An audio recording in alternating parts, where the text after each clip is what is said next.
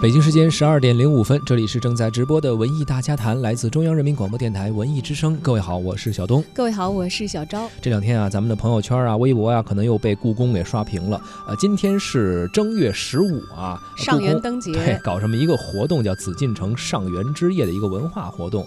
而前几天呢，发布了这个消息，很多人就等着去抢票啊，也是引发了一个关注和抢票的热潮。今天晚上这个活动就要开始了啊，这个票呢之前已经是发布了，然后一发布之后马上就被秒光。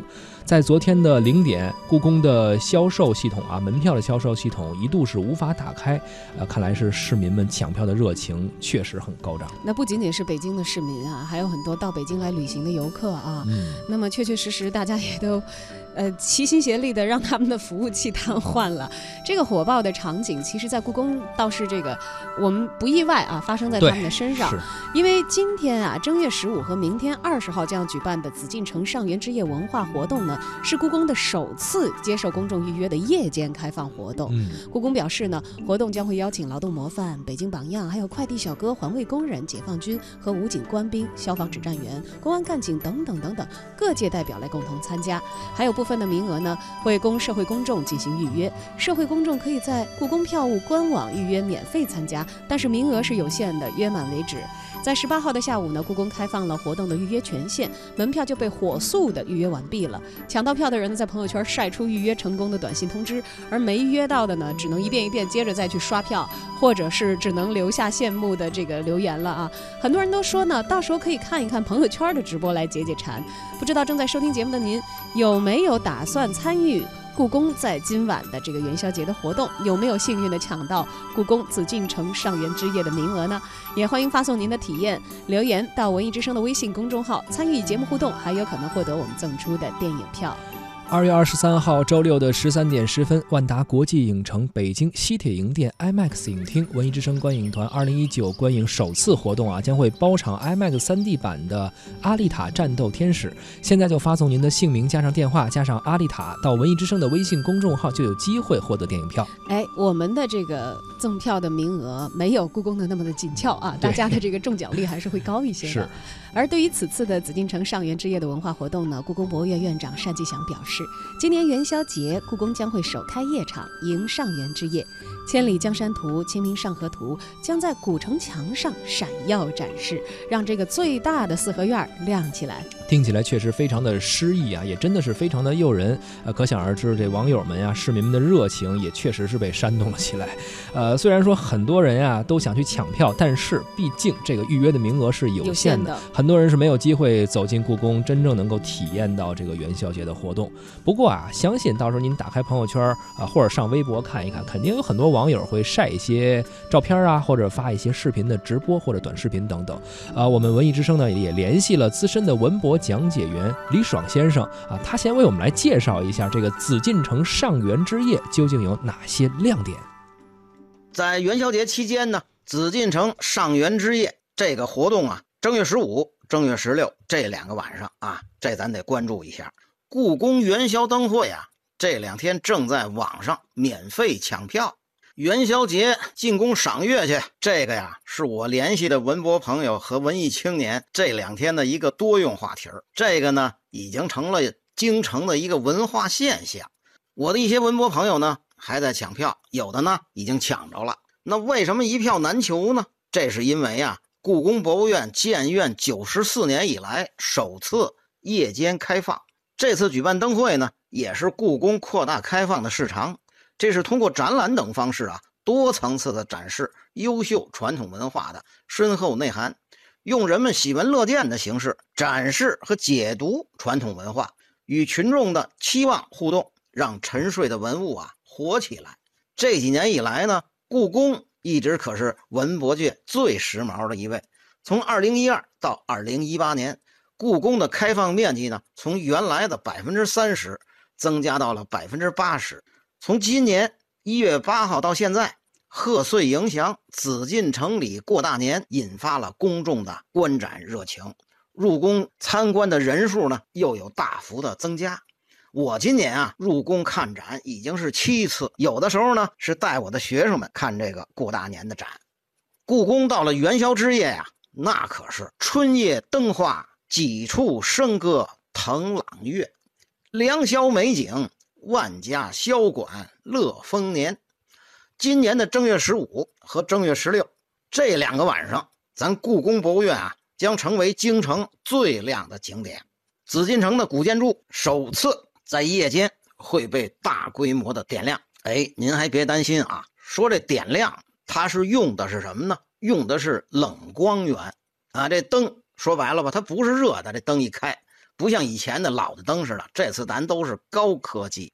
那首次呢，在夜间呢，还免费对预约的公众开放。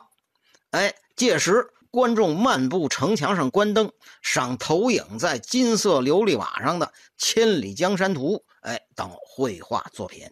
故宫介绍啊，这次紫禁城上元之夜文化活动将作为紫禁城里过大年系列展览活动的延续，目的呢是为了满足公众的文化需求、心理需求、情感需求，更好的展示传统节庆。这个充满团圆幸福感的话题儿，让大家呢感受到博物馆里独特的节庆味儿、人情味儿。传统文化呀，既要深入群众、走进群众，它才能够得到这个传承和发展。故宫呢，近六百年的光辉历史呢，并不代表着不能将其以当前网络流行的形象呈现。这样的创新呢？并非是不尊重传统文化，反而呢，能够让更多的年轻人增加对故宫文化的了解与兴趣。啊，咱们这个故宫最近就做了一些个这样的市场，比如说朋友圈啊里头，它流行的有一什么呢？明成祖朱棣从画像中跳出来啊，一个是 H 五画面，将一代的皇帝明成祖的形象呢，通过这种萌的形象展示出来。哎，让这些个沉睡的历史人物呢，以科技的形式重新展示，这无形中呢，增加了广大年轻朋友啊对故宫的兴趣。对于宣传传统文化而言，这个形式啊高效而独具创新性。Música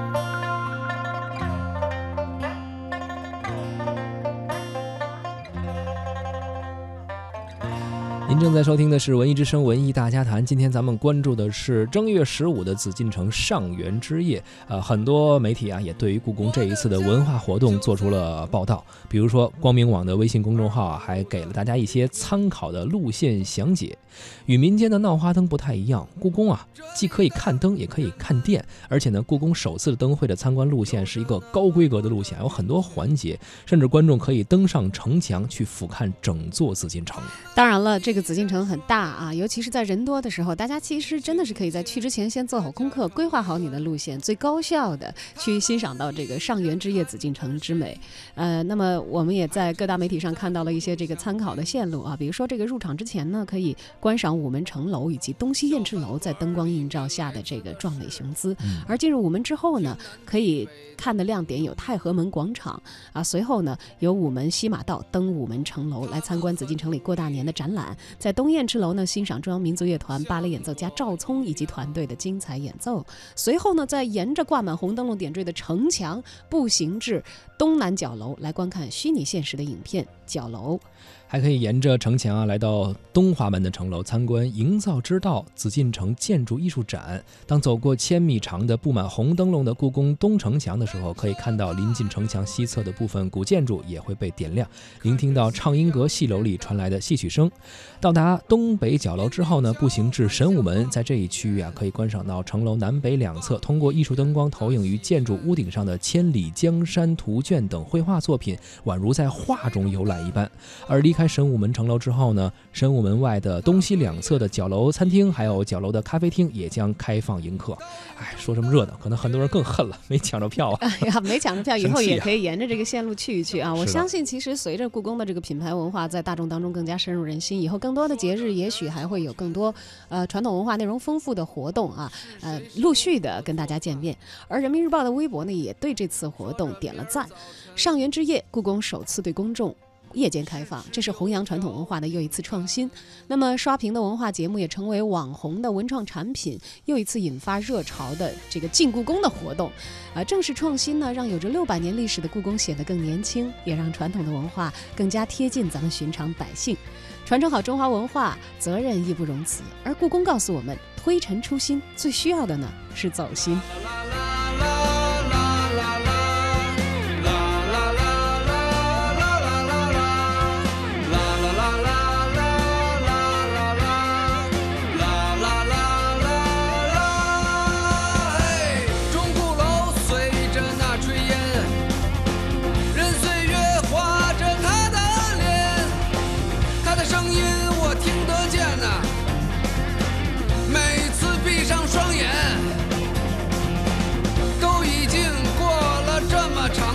也还是那么温暖。生活出的题没那么难啊，总是会有那正确答案。生活出的题没那么难啊，奋斗才是那正确答案。这首歌唱给那见证着我们成长的钟鼓楼。那。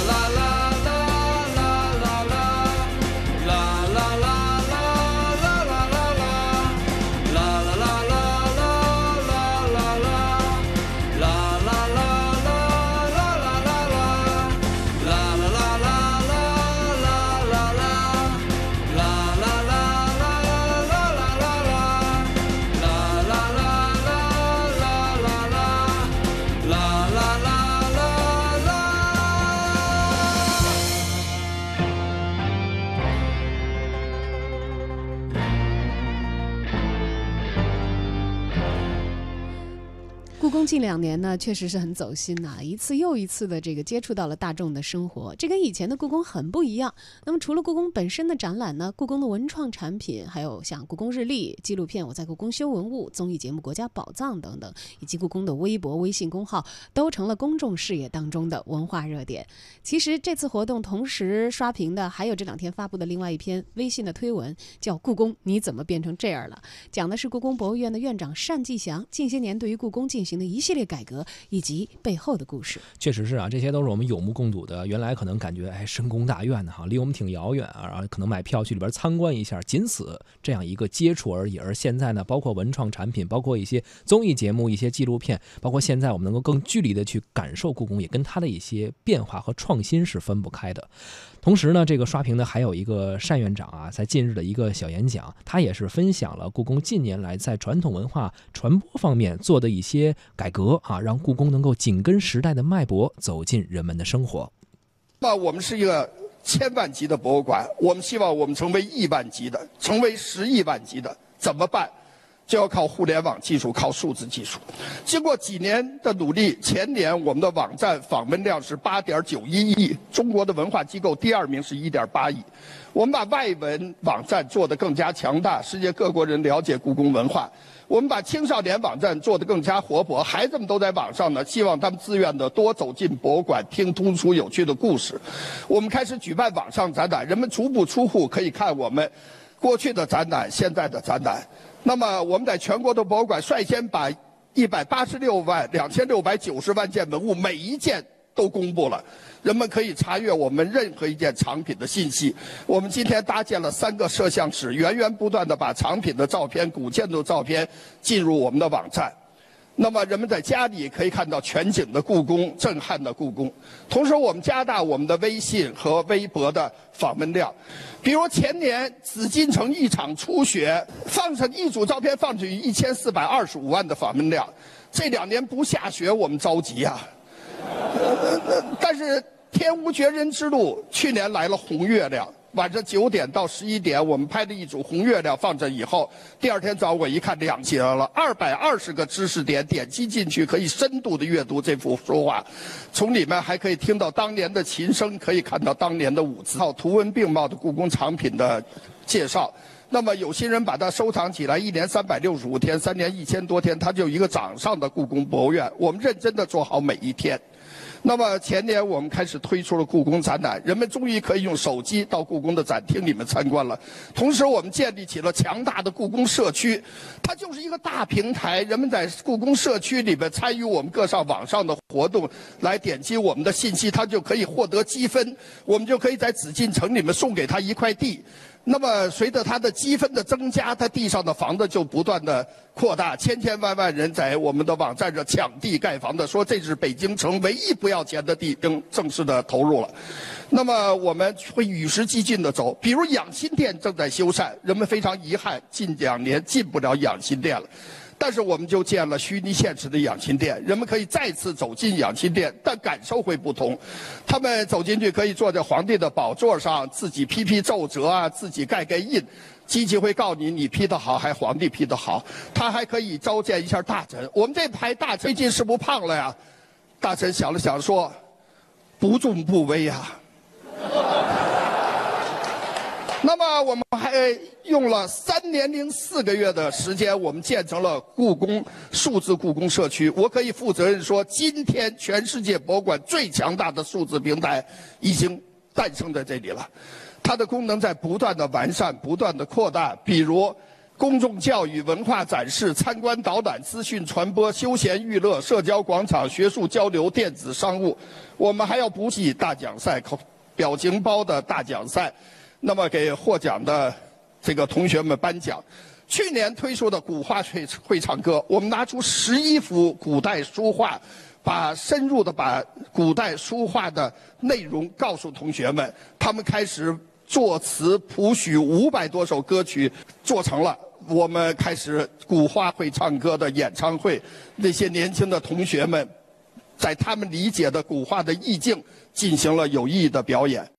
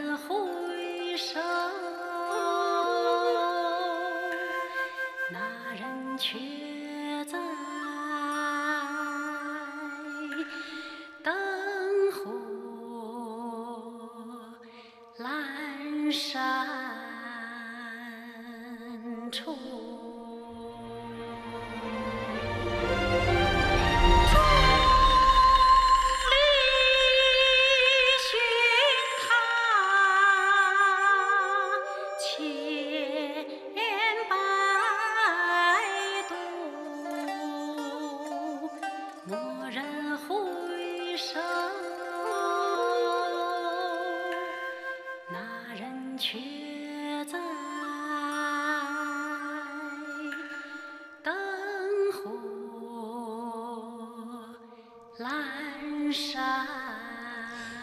您正在收听的是《文艺之声·文艺大家谈》。今天咱们关注的是正月十五紫禁城上呃上元之夜这样一个活动啊，非常的火爆啊。刚刚我们听到了单霁翔院长的一个介绍啊，就像他说的啊，让文物活起来，要探索将文化资源创造性的转化，实现创新性的发展。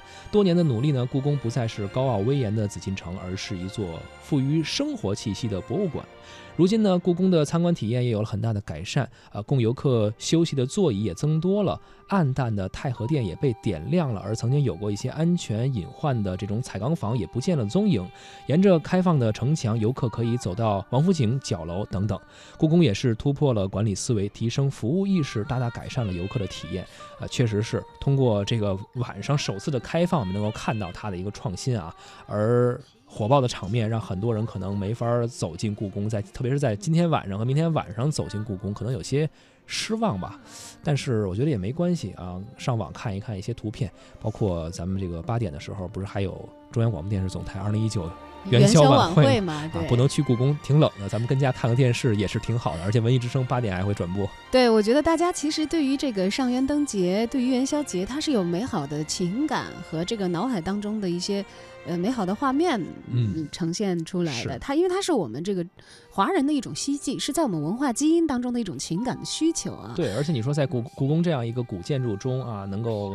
呃，赏着月，然后看着灯，确实是非常 诗意、非常写意的一件事情。对，即便你也许没有在那个环境，但是你的心情有一个这个过节的心情，它总会有其他的这些元素来填满属于你的这个上元灯节。是的，而且形式其实有很多，娱乐的方式也有很多。但是呢，我们常说一句话啊，就是正月十五人团圆。其实重要的还是过这个节的时候和谁一起过，这是一个团圆的节日。也希望大家今天下班早点回家啊，能够阖家欢乐过一个团圆的元宵。